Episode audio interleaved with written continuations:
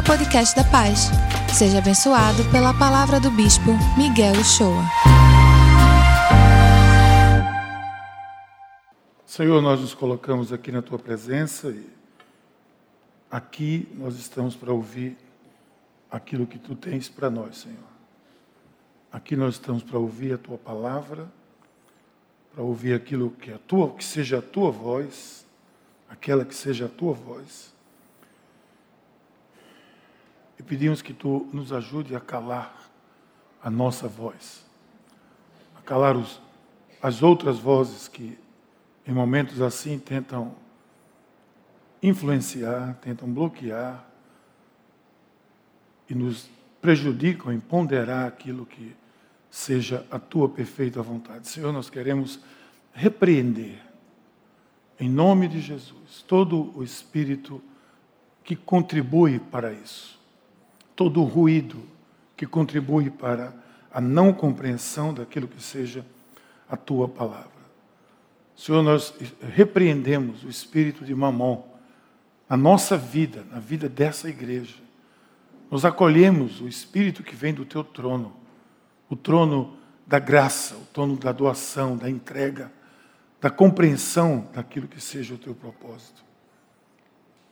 Na mente de cada um de nós, Senhor, vem e, e purifica os nossos pensamentos, limpa-nos de toda resistência, todo bloqueio, porque nós sabemos que tu queres ministrar poder ao nosso coração, em nome de Jesus. Meus irmãos e irmãs, desculpa, deixa eu tomar aqui um pouquinho de água, me engasguei aqui com. Gente, eu confesso que essa série de mensagens que nós estamos encerrando hoje, talvez tenha sido a série de mensagens onde eh, duas forças totalmente antagônicas ficaram muito claras para mim. A força antagônica ao que é o propósito de Deus sempre existe, claro, quando a gente ministra a palavra de Deus. Mas nesse particular, quando nós estamos tratando já há cinco semanas com hoje, quando nós estamos tratando daquilo que é, talvez, o que eu comentei aqui, o maior, aspas nisso, maior calo da nossa vida, não somente da vida com Deus, mas da nossa vida de maneira geral, que é nos desfazermos desse coração receptor. Talvez esse seja, provavelmente, se não com certeza, esse seja o maior obstáculo a uma vida cristã equilibrada. Porque venha comigo, quando a gente pensa em nos aproximarmos, nos assemelharmos ao que seja a vontade de Deus, propósito de Deus, tudo aquilo que vem contribuir ao contrário, tudo aquilo que vem como força contrária, vem como oposição, vem de um outro lugar. E o que é que se opõe a Deus? Qual é a força que se opõe a Deus? É a força maligna, é o diabo e os seus associados. É isso que se opõe claramente a Deus. Tudo que nós fazemos, que seja em busca da vontade de Deus, vai receber a oposição daquilo que seja o oposto de Deus, o oponente de Deus, que é o diabo. Seja na nossa vida, é, particular, seja nos nossos negócios, seja na nossa vida emocional, na nossa vida familiar, tudo contribui. Também na nossa vida financeira, no nosso, na nossa doação das nossas forças, do nosso tempo, do nosso, da nossa dedicação, tudo que se opõe a isso, porque imagine agora, se coloque é, no lugar do diabo, por favor, não, não, não crie muita intimidade com esse momento, mas se coloque no, no, no, prazer, no lugar do diabo, no lugar do opositor, do inimigo. Onde ele vai procurar minar as forças? Onde ele vai procurar? Em tudo que contribua para a expansão daquilo que ele se opõe. Tem um livro de C.S. Lewis que eu realmente sugiro a, a todo mundo que possa ler, que chama-se Cartas do Diabo a um Aprendiz. Gente, é, é uma coisa assim. E agora tem uma linguagem melhor. A Thomas Nelson publicou numa linguagem muito boa, muito diria palatável assim, que é o diabo discipulando o seu, o seu aprendiz.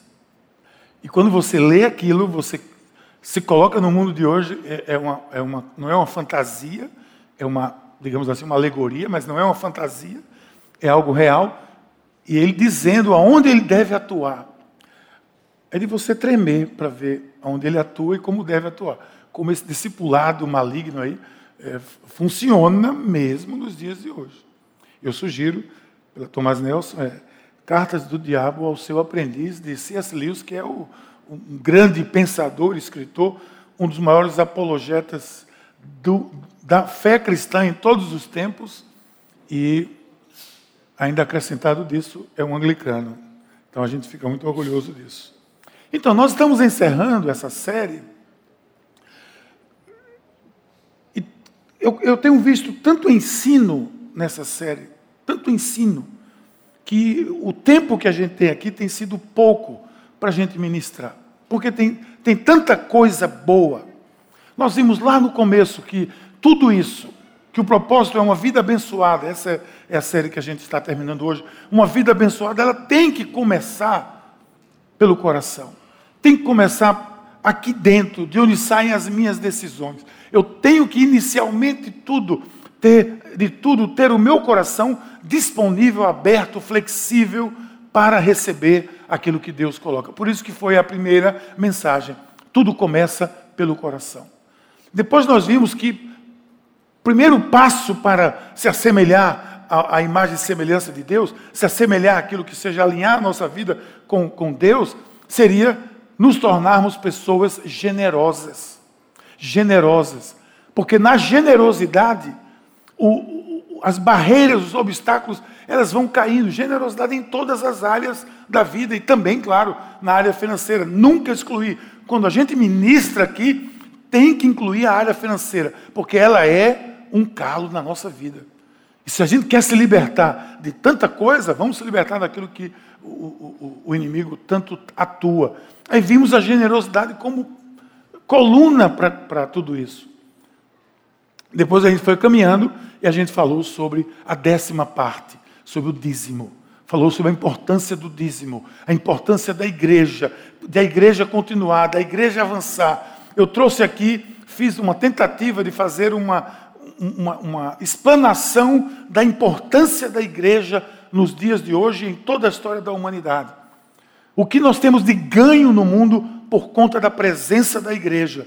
E quando é, a gente sai desse, de, desse patamar, quando a gente pensa fora dessas quatro paredes, vê o que a igreja tem feito no mundo todo, desde o começo, a gente viu também que isso tudo tem a ver com o recurso que sai dos bancos da igreja, das igrejas.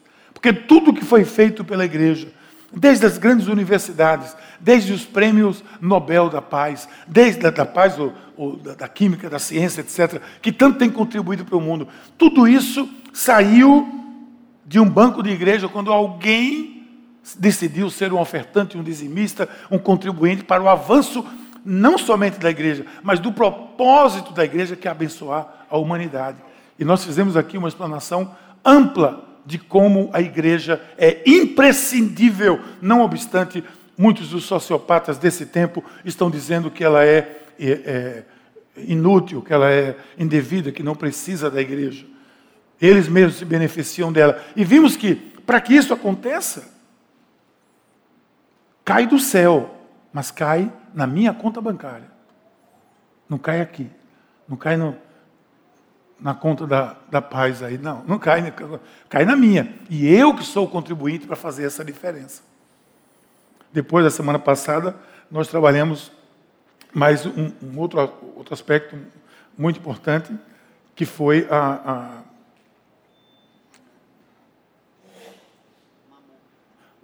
Está vendo como Mamon trabalha?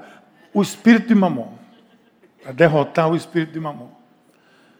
E vimos que por trás de tudo que a gente tem, tem dois espíritos que dominam isso: o espírito de Mamon e o espírito de Deus.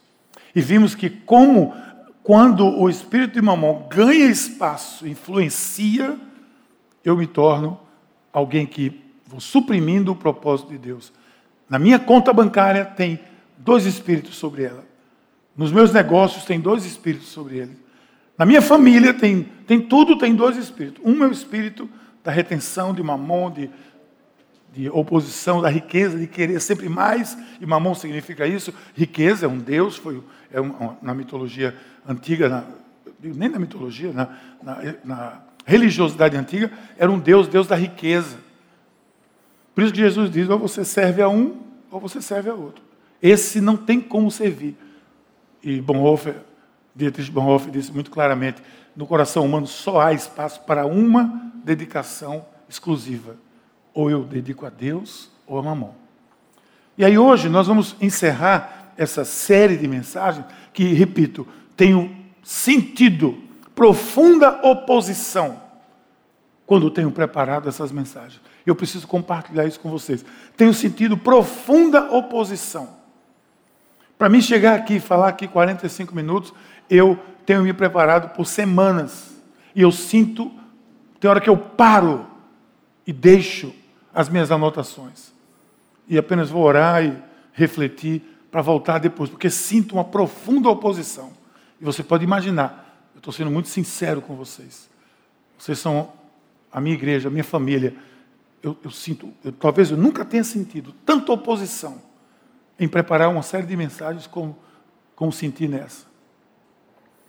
Hoje a gente vai refletir, vai encerrar sobre um princípio muito importante, que na realidade é a mola propulsora de tudo que a gente vive e quer viver.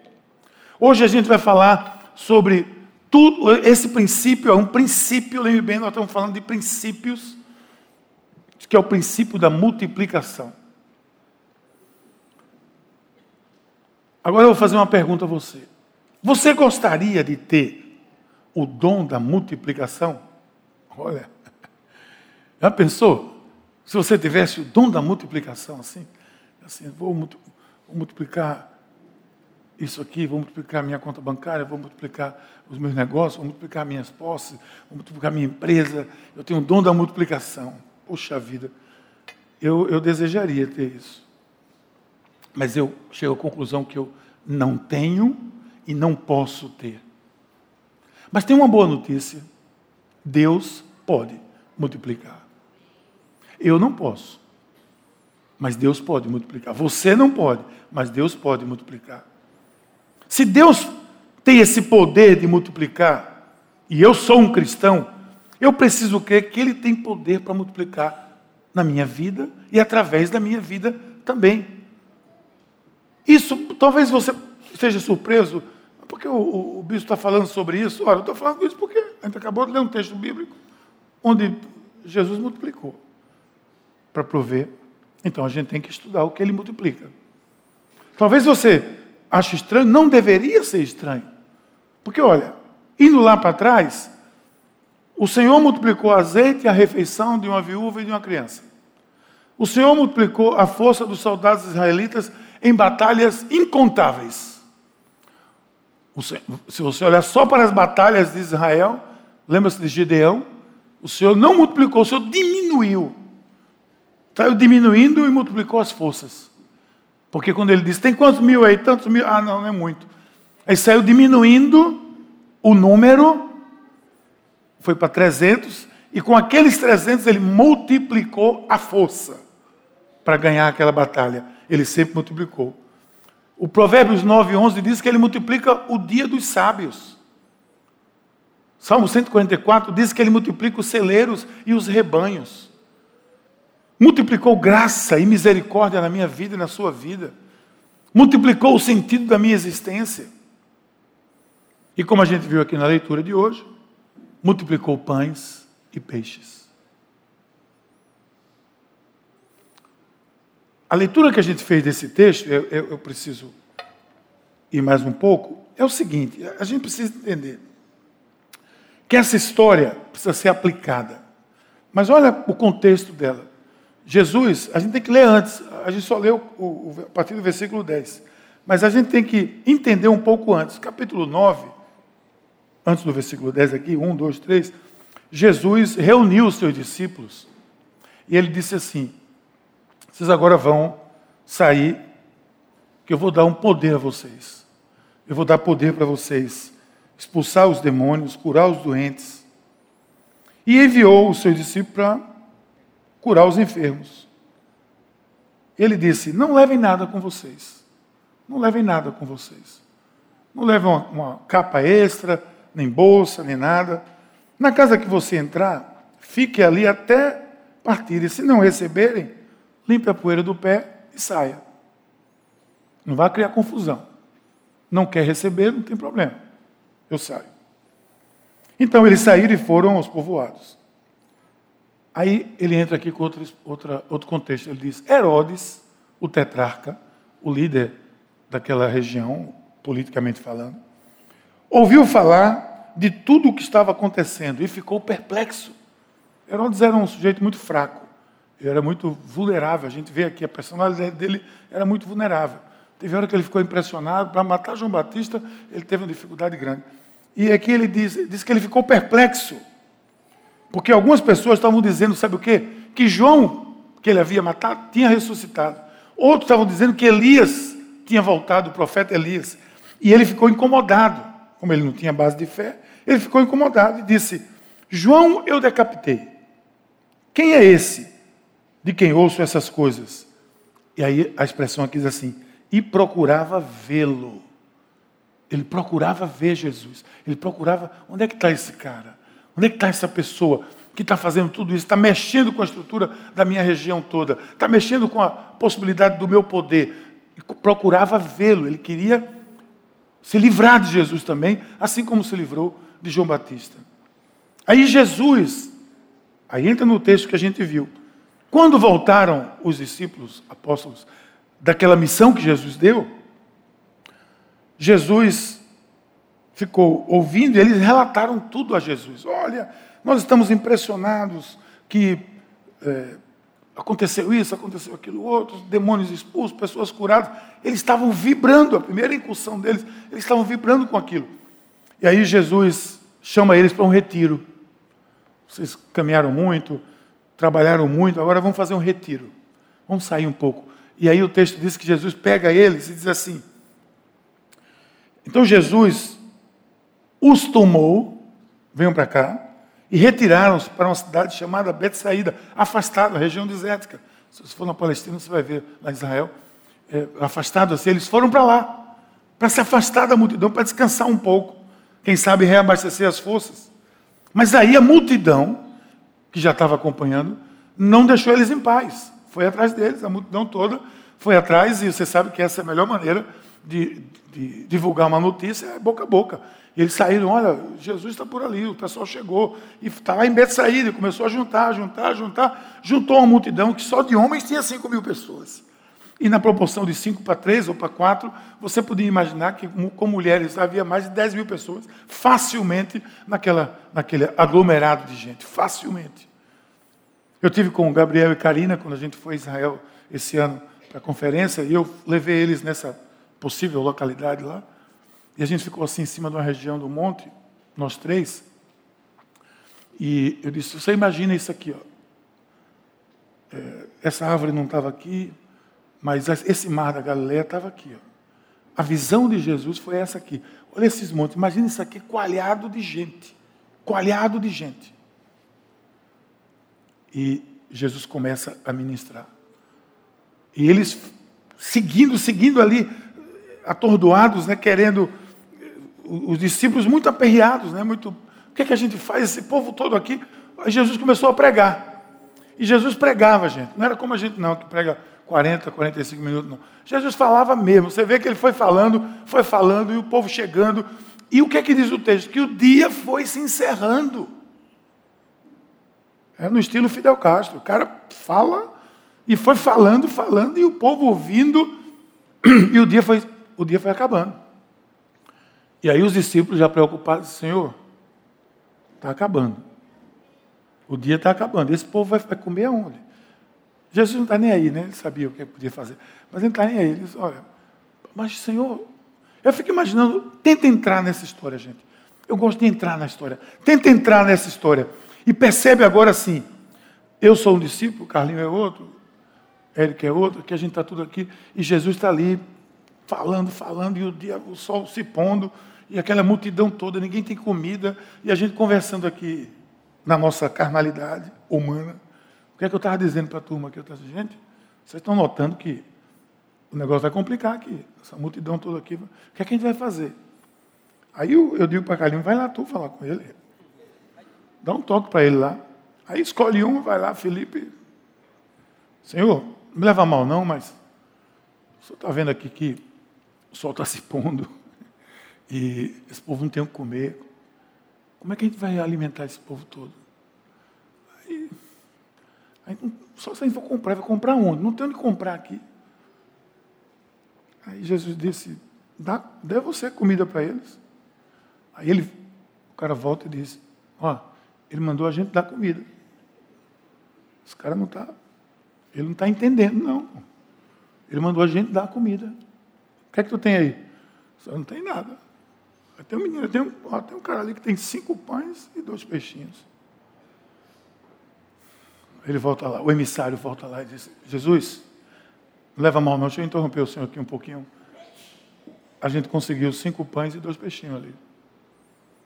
Aí Jesus, pronto, então vai lá e deu o. O senhor só não entendeu, só tem cinco pães, cinco, e dois peixinhos. Pois bem, me dê aqui cinco pães e dois peixinhos. Ele se volta, entrega aos céus e diz, Senhor, dou graças, te consagro esse, esse alimento, devolveu e diz, agora distribua. Daí começou. Começou a multiplicar, começou a multiplicar. E todo mundo comeu e voltaram 12 seis, porque só tinha 12 pessoas para carregar, os 12 apóstolos. Até Judas carregou pão depois. Todo mundo voltou com 12 cestos carregados de pão. Essa é a história que a gente acabou de ler. Essa é a história. Esse é o contexto. Esse é o momento. A nossa, nessa ocasião, Jesus não fez nada senão aquilo que vinha fazendo todo o tempo. Ele teve compaixão das pessoas, porque eram muitos isolados, etc. Consolou.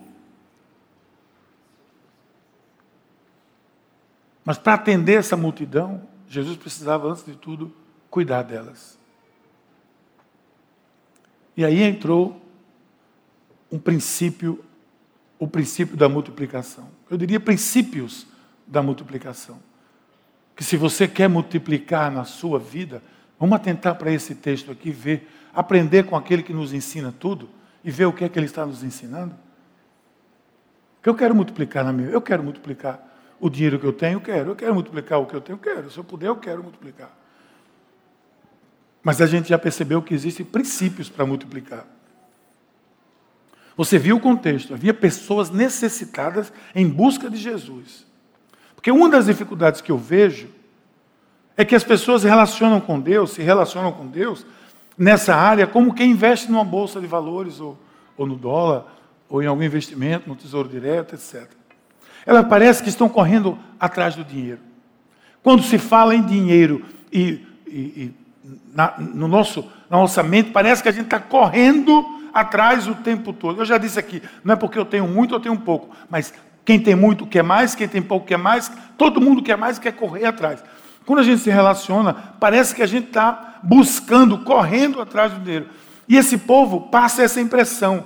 Andar com Deus, para alguns, é fazer um investimento, é correr atrás de uma bênção, do dinheiro, ou de benefícios, ou de qualquer coisa mais. E não é só isso. Claro que a gente corre atrás, que a gente quer a bênção de Deus. Então preste atenção, nós vamos trabalhar em cima de princípios aqui. E você pode multiplicar isso na sua cabeça por tudo, e também por dinheiro. Mas atente e veja como aplicar. O primeiro princípio é esse aqui, ó. Multiplicação requer confiança. Anote para você. Multiplicação requer confiança. A mente de Cristo precisa estar na minha mente. Porque caso contrário, eu nunca vou absorver o que ele deseja e eu vou ter dificuldades. Certas ocasiões vão requerer discernimento. Porque veja o que aconteceu com os seus discípulos e com ele. Vamos ao texto. Ao fim da tarde, os doze se aproximaram e disseram: Essa é a linguagem bíblica, eu fiz na linguagem nossa. Manda embora a multidão para que eles possam ir aos campos vizinhos e aos povoados e encontrem comida e pousada, porque aqui nós estamos no lugar deserto, Senhor. Ele, porém, respondeu: Dê vocês algo para comer. E eles disseram: Temos apenas cinco pães e dois peixes, a menos que compremos alimento para toda essa multidão. Veja a atitude dos discípulos e coloque-se no lugar deles, porque essa é muitas vezes a nossa atitude. Eles não entenderam a situação, claro que não. E eu não os condeno, sinceramente. Porque eu, eu, eu tento me colocar no lugar desse povo. Eu tento me, me colocar nessa história. Eles não entenderam e eu também não entenderia. Como não entendo muitas coisas, às vezes, que Deus está querendo me dizer, eu tenho que lutar para entender. Porque eles eram tão humanos quanto eu e você. Mas Jesus estava aproveitando aquela oportunidade para dizer algo de grande valor para eles. Porque esse povo já estava com Jesus há algum tempo. Esses discípulos vinham caminhando com Jesus há algum tempo. Hoje eu sei qual deveria ser a atitude deles, e às vezes eu posso até julgá-los e dizer por que eles não, não ficaram tranquilos. Não ficaram tranquilos querido, porque você não ficaria e eu não ficaria. Hoje eu conheço o fim da história, hoje eu sei o que aconteceu. É fácil dizer, faltou fé a eles. Te coloca no lugar deles. Eles deveriam fazer o quê? Simplesmente perguntar. Esse é está certo. Senhor, o que é que a gente tem que fazer? Como a gente tem que fazer o tempo todo? Na minha vida, na sua vida, em toda a nossa vida, eu tenho diante do Senhor perguntar: o que eu preciso fazer? O que eu tenho que fazer? Me oriente, me diga e eu vou fazer. Mas eles ficaram céticos, claro que ficaram. Eles não estavam entendendo. Mas a atitude foi de dúvida, de não saber o que fazer, até de achar um absurdo tudo aquilo que Jesus estava pensando. Mas vamos de novo. A gente faz a mesma coisa. Nós fazemos a mesma coisa. Nós ficamos esperando algo acontecer, não nos movemos em confiança, não damos o primeiro passo em confiança, não colocamos o pé na água em confiança, não entramos, não vencemos, não, não é, é, seguimos em confiança. Na maioria das vezes nós esperamos para que aconteça, para que possamos confiar. Nós estamos aqui fazendo uma avaliação nossa. Se você não é daqui dessa igreja, ou não é da igreja, fica, você não precisa concordar conosco. Mas nós estamos aqui fazendo uma avaliação nossa de como cristãos somos falhos, somos carentes, somos necessitados, temos dificuldades e a gente talvez fizesse, muito provavelmente, a mesma coisa como fazemos hoje. Nós ficamos esperando algo acontecer e não nos movemos em confiança. Qual a lógica dos discípulos? Vamos despedir todo mundo, comer os cinco pães e peixinho, dividir aqui entre nós Amanhã a gente parte e come melhor em outro lugar. Mas a lógica de Deus é outra. E que nós não podemos fazer. A lógica de Deus é quando eu não posso fazer, eu entender que Ele pode fazer. E eu tenho que crer nisso. Isso é confiança. E é dessa forma que a relação com Deus funciona. Mas eu preciso confiar. Se eu quero multiplicar, eu preciso confiar. Pela confiança foi que Moisés tomou a vara e tocou no mar e o mar se abriu. Se coloca no lugar dele. Aquela multidão de milhões de pessoas atrás dele, querendo o, o, Egito, o exército do Egito chegando, e ele confiou, tocou ali a vara e o mar se abriu. Foi por confiança que Josué colocou os pés na água e disse ao povo: quando, quando o pé tocar na água, a água vai se abrir e o povo vai passar para entrar na terra prometida. Foi por confiança. Ele não tinha nada que garantisse isso. O povo não tinha nada. Ele tinha recebido do Senhor uma direção. E ninguém sabe se foi uma voz audível, se foi um, uma percepção no coração. Deus fala com seus servos e profetas de diferente maneira. Mas ele apenas disse: É isso que o Senhor está dizendo. Então, toca na água que ela vai se abrir. O povo ali confiou. Os primeiros tocaram, o mar se abriu e todo mundo passou. Inclusive, quem não confiou, passou também. Quem não confiava, passou. Aqueles que ficaram criticando conversa, ficar tocando a água no o pé, esse rio vai afundar a gente aqui. Quando se abriu, passou tudinho. Por quê? Porque muitas vezes o povo se beneficia daqueles que são os pioneiros. O povo se beneficia daqueles que são os doadores. O povo se beneficia daqueles que arriscam, que confiam no Senhor. E assim vai ser. Assim é a humanidade. Foi pela confiança que Gedeão, que acabamos de ver aqui, conseguiu vencer os midianitas sem muitas ou quase nenhuma chance de ganhar pela confiança de ver o seu exército diminuir de milhares para 300 pessoas. Pela confiança, os discípulos pescaram mais peixe do que nunca na vida deles. Foi a confiança? Senhor, nós não pegamos nada. Né? A situação está difícil. Você fala com qualquer pessoa hoje, comigo, com você, quando você fala, como é que está a situação? Está uma crise, está uma crise, está difícil, está difícil. A crise está pegando todo mundo. E às vezes, mesmo que ele não está em crise nenhuma, também vai dizer que a crise está pegando todo mundo, está pegando todo, todo mundo vai na crise, na crise. Esse pessoal estava ali numa crise. Colocaram suas redes no, no mar, não pegaram nada. Para quem vive disso, significaria que não ia ganhar nada. Estavam perdidos ali, voltando e Jesus disse: O que foi que houve? Vamos lá pescar? O pessoal disse: Não, a gente passou a noite toda, não pescou nada. E Jesus disse: Lança a sua rede. Lucas 5. Vamos lá colocar a rede?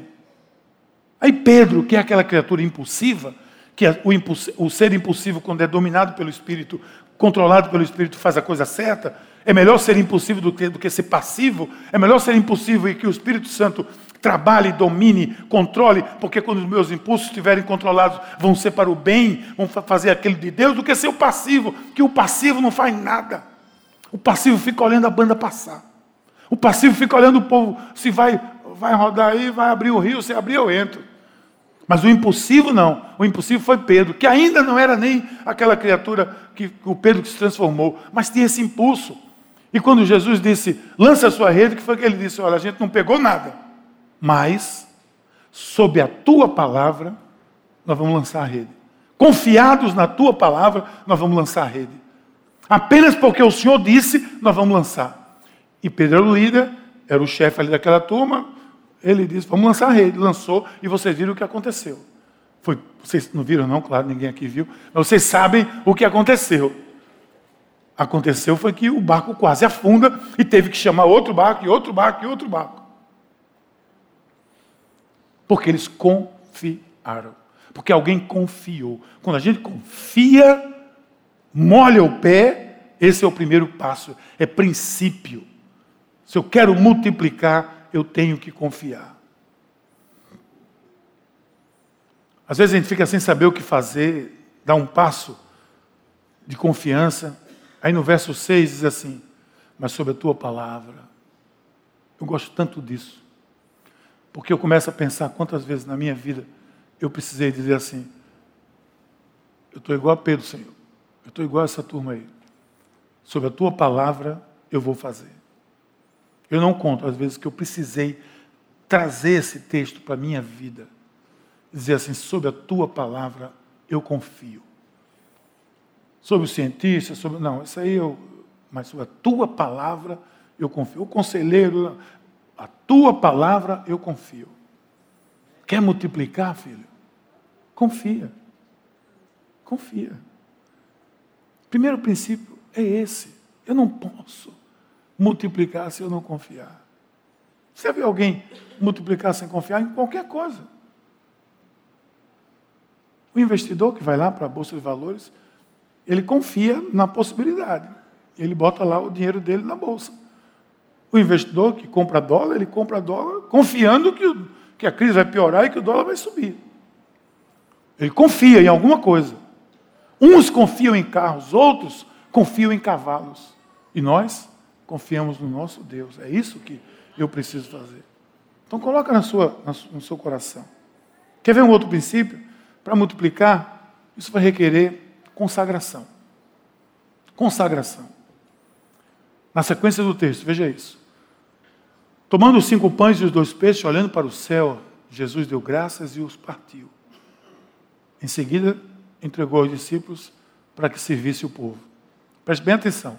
Jesus está ensinando aos seus discípulos como as coisas funcionam. Ele consagra ao Pai aquilo que ele tem nas mãos. Ele consagra ao Pai. Consagrar é entregar a Deus. Aqui, quase que semanalmente, vem um casal aqui com uma criancinha recém-nascida, de alguns meses, é, tem que ser meses, né? Porque os, os, pediatras não deixam sair da gaiola de, antes de seis meses agora, né? Tem que vir para cá depois de seis meses. Aí chega aqui a criancinha. O que é que, o que, é que as famílias querem? Consagrar o seu filho. Uns podem pensar, eu quero proteção, mas eu estou entregando publicamente Claro que eu já entreguei lá quando ele nasceu, entreguei quando ele engravidou, entreguei quando veio o primeiro exame positivo, já entreguei, mas agora eu estou dizendo assim: eu estou consagrando, estou entregando nas tuas mãos, Senhor. Faz agora segundo a tua vontade. Quer multiplicar? Tem que consagrar. Consagrar é entregar a Deus aquilo que eu tenho. Quando eu consagro, mais uma vez, meu filho, meu negócio, seja lá o que for, eu estou entregando aos cuidados de Deus. E Deus me permite cuidar dele. Eu, quando entreguei meu filho Gabriel, meu filho Mateus, quando eu entreguei a Deus, eu e Valéria entregamos, nós agora dizemos, agora nos ajude a cuidar dele, Senhor. A sermos bons mordomos. Bons mordamos, mordomos. Coloquei o nome de Gabriel Gabriel, porque significa cidadão de Deus, né? pessoa de Deus, varão de Deus. Coloquei o nome de Mateus, Mateus, porque foi um presente de Deus, de acordo com a situação que a gente estava vivendo, foi um presente na nossa vida. Sempre é, mas naquela situação foi um presente. Assim a gente dá nomes e dá propósito, mas a gente confia. A gente diz, Senhor, eu quero que ele seja um varão de Deus. Eu quero que ele seja um presente de Deus na minha vida. Então, eu estou entregando a você, porque eu não posso multiplicar isso. Eu não posso multiplicar valores, talentos, eu posso ensinar, mas multiplicar quem pode é o Senhor. Na vida tem que ser assim. Eu olho o que eu tenho, eu dou graças, abençoo e coloco nas mãos de Deus. Mas nem sempre é assim. Esse é o, esse é o nosso problema. Aí a gente volta para a mesma dificuldade. Nem sempre é assim. A gente faz diferente, a gente vê que a gente tem tem pouco, a gente guarda, a gente esconde, a gente reserva, a gente não consagra a Deus. Não posso entregar a Deus porque eu tenho pouco. Aí Jesus diz: Como é que você vai ser fiel no muito se você não é fiel no pouco? Entende que a palavra de Jesus, tudo isso, está em vermelho na sua Bíblia? Como é que eu posso entregar? Como é que eu posso é, confiar se, o, o, se eu não confio pouco? Eu falei aqui o exemplo na semana passada daquele, daquele pai que tem um filho que é, que é um jogador compulsivo num lugar desse aí que joga, que paga para jogar. Ele dá mesada toda semana e o filho vai lá e joga e, e se desfaz da mesada. Aí o pai, que é um pai muito sábio, vai dar agora, vou aumentar a mesada dele, porque ele está gastando uma parte já, ou seja, tudo com esse negócio aí. Eu vou aumentar, então aumenta, ele vai gastar tudo de novo.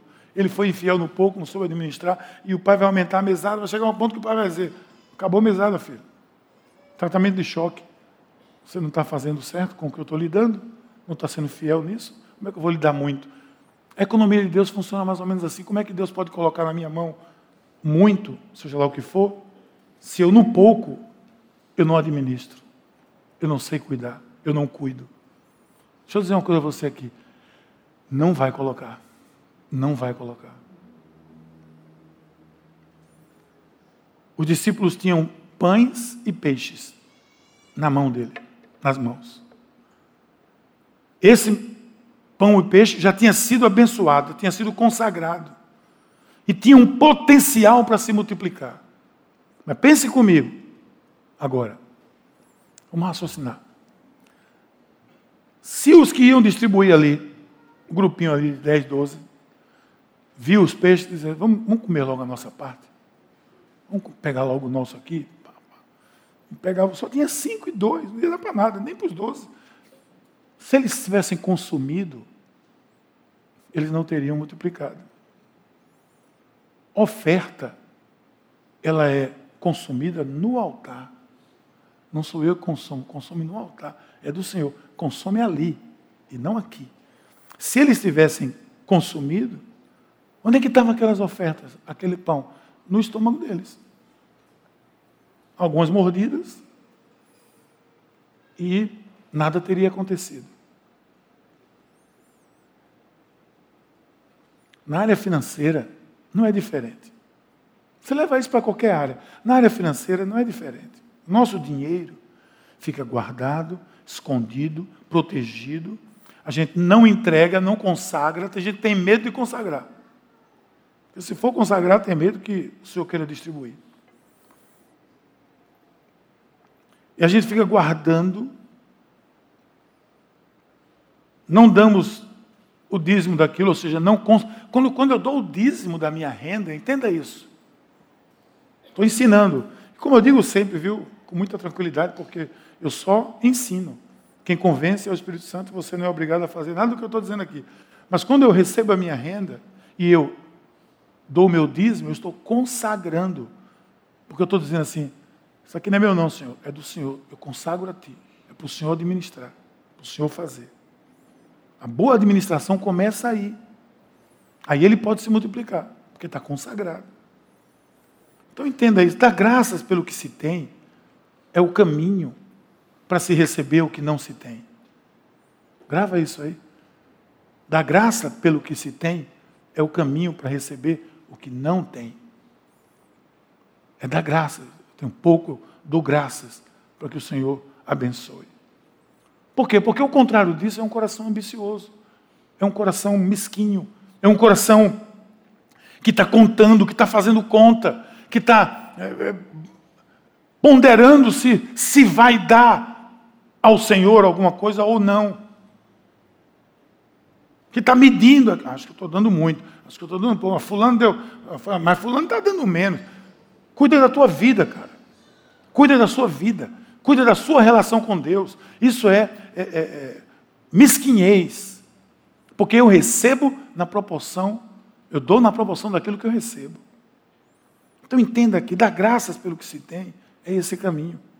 Jesus não murmura quando descobre que a receita está menor que a despesa. Foi isso que aconteceu. Quando Jesus, o que é que a gente tem aí? A receita estava menor do que a despesa. Só tinha aquele pãozinho e aquele peixe. E ele não disse: ih, rapaz, está complicado aqui. Vamos sair daqui, deixa essa turma se virar aí. Vamos sair daqui, vamos fazer ali o foguinho, assar esses peixes, vamos comer quietinho. Vamos fazer o nosso, porque a receita está tá menor do que a despesa. A despesa está muito. Ele pega o que tem, consagra, dá graças, pega aquele pouco e abençoa. Eu estou dizendo que isso se aplica em todas as áreas, mas não deixe de aplicar a área financeira. Se não houver consagração, não há multiplicação. Tem mais um princípio, o último dele, que diz assim: multiplicação, de acordo com o texto, requer fé para distribuir, confiança e fé para distribuir. Esse princípio é bem lógico, né? Mas nem sempre é recebido no nosso coração. Como pode multiplicar se não for dado? Então eles deram cinco pães e dois peixinhos e se desfizeram dele. Vamos voltar à história. Eu estou com essa multidão, eu estou com os cinco pães e os dois peixinhos, eu estou ali e agora eu tenho que multiplicar. Como é que eu multiplico? Entregando. Eu tenho que entregar.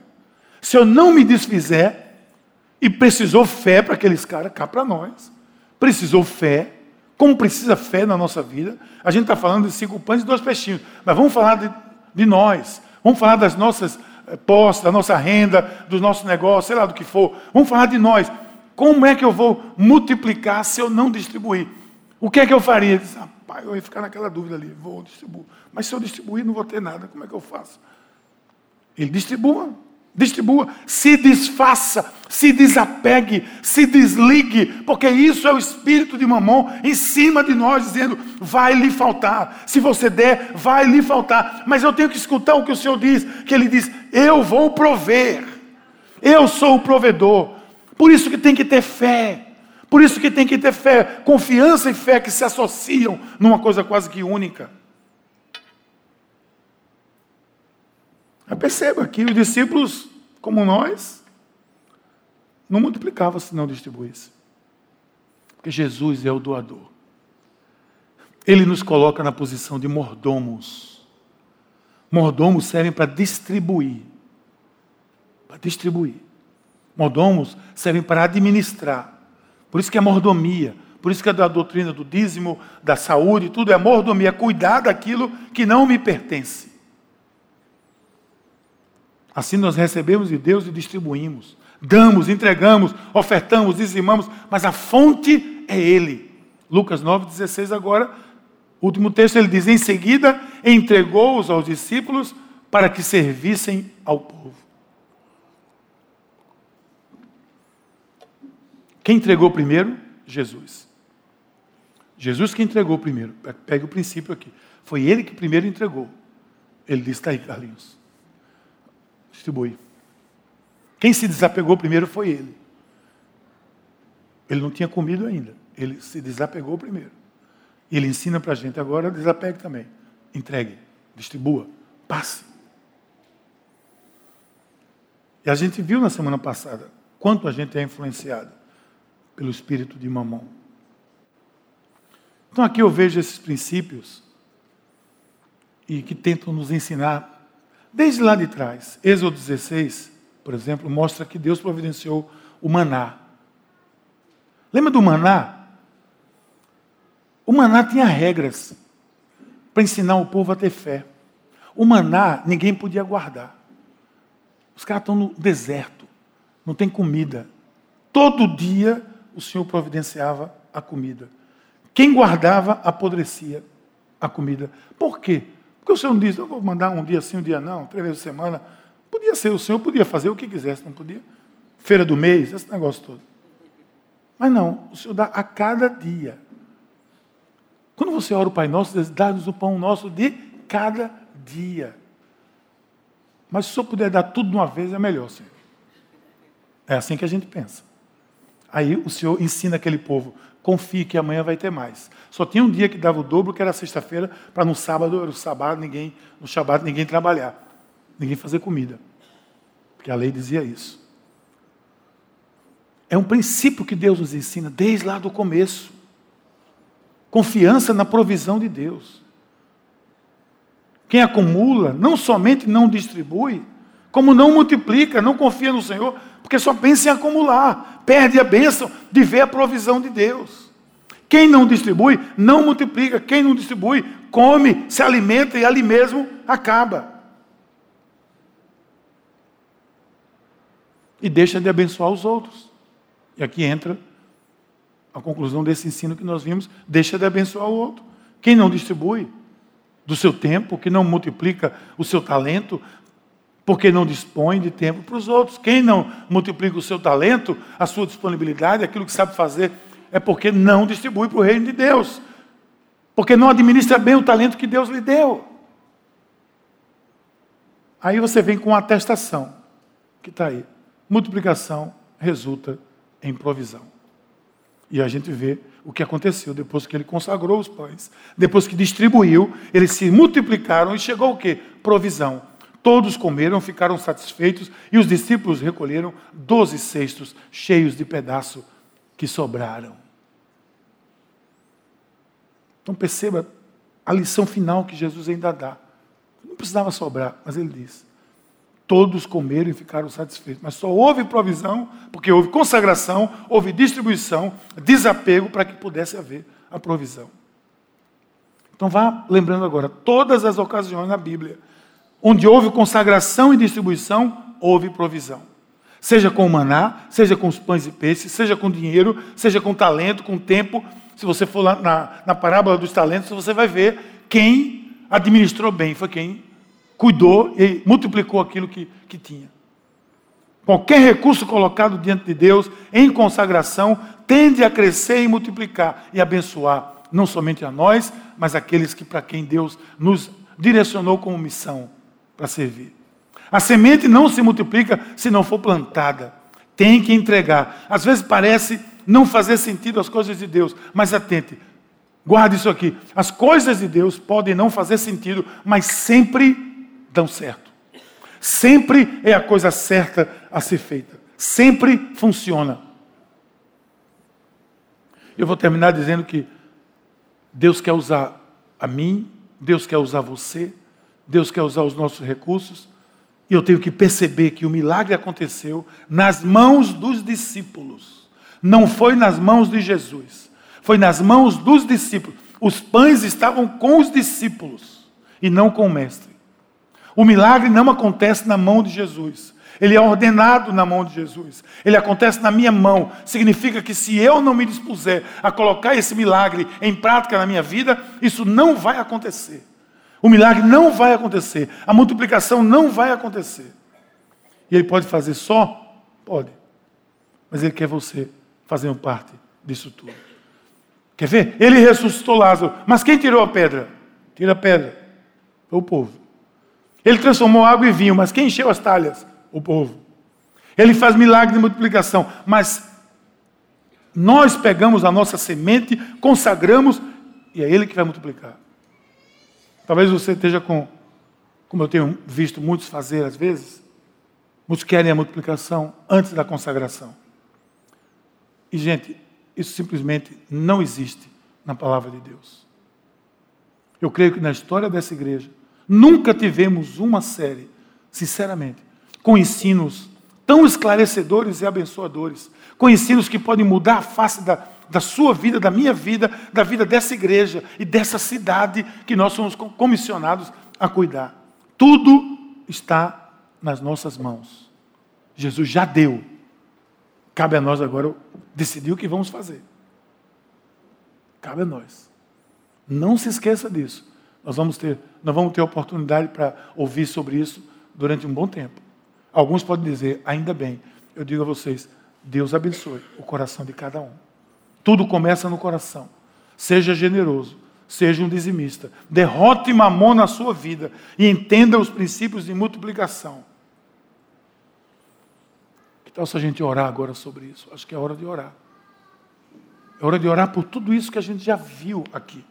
Por todas essas lições que nós vimos aqui durante essas semanas todas que Passamos aqui falando sobre isso. Como eu disse, é, é, coisas que eu, eu sei, obrigado, Carlinhos, que eu sei que pesam sobre nós. Aspectos da vida que escravizam muitas pessoas, que cegam os olhos da maioria das pessoas.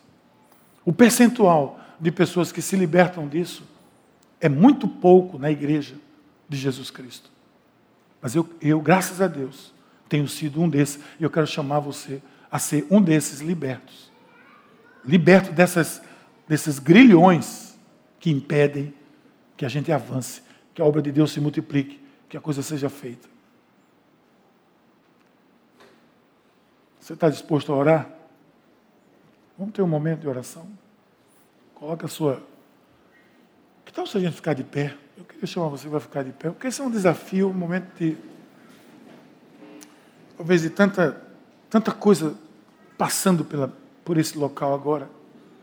Tanta. Eu, eu posso ver aqui principados e potestades brigando nesse local. Eu posso ver o espírito de Mamon tentando desconstruir tudo o que foi dito aqui nessas seis semanas. Essas cinco semanas. Porque ele não quer que nós tenhamos um coração doador. Não quer. Ouve, Senhor, a nossa oração.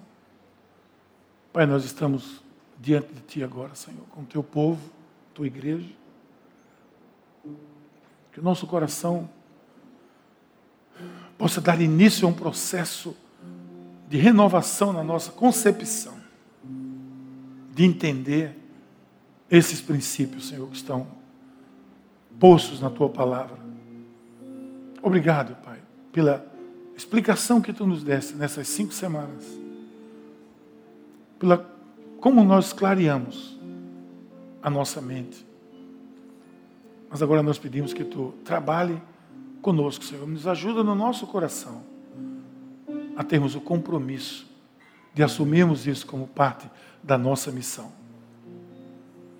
Eu vejo pessoas lutando para serem dizimistas. Quero que tu possas abençoá-los, Senhor. Eu vejo pessoas ouvindo a mamon e peço que tu repreendas esse espírito maligno. Em nome de Jesus. Eu vejo pessoas presas com grilhões, e eu repreendo esses grilhões por libertação. Senhor, nós, nós pedimos que cada um de nós nunca mais tenhamos pesar naquilo que fazemos para Ti. Que não tenhamos mais desculpas justificativas para não sermos doadores da Tua causa, para não sermos aqueles que constroem, que financiam, que empreendem, que ampliam o Teu reino nesse mundo. Nós quebramos o espírito de, de receber que nós temos tão forte dentro de nós. Nesse ambiente nós quebramos, eu vejo esse espírito presente, eu quero repreender em nome de Jesus. Nós queremos ser semelhantes a Ti, Senhor. Semelhantes a Ti, Jesus.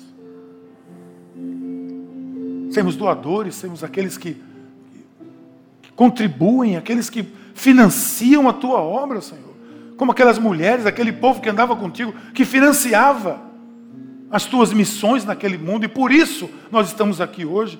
Nós queremos ser aqueles que financiamos tudo isso, para que outros possam conhecer também esse teu amor, Senhor, nesse tempo tão difícil. Vai em cada um de nós, Senhor. É isso que nós te pedimos. Nós queremos adorar o teu nome, Senhor. Vamos adorar o Senhor, em nome de Jesus aí, curtiu essa palavra? Aproveite e se inscreve para receber semanalmente nosso podcast. Nos segue também nas redes sociais, no perfil Somos Pais. E se mora perto de uma de nossas extensões, vem nos visitar. Até o próximo!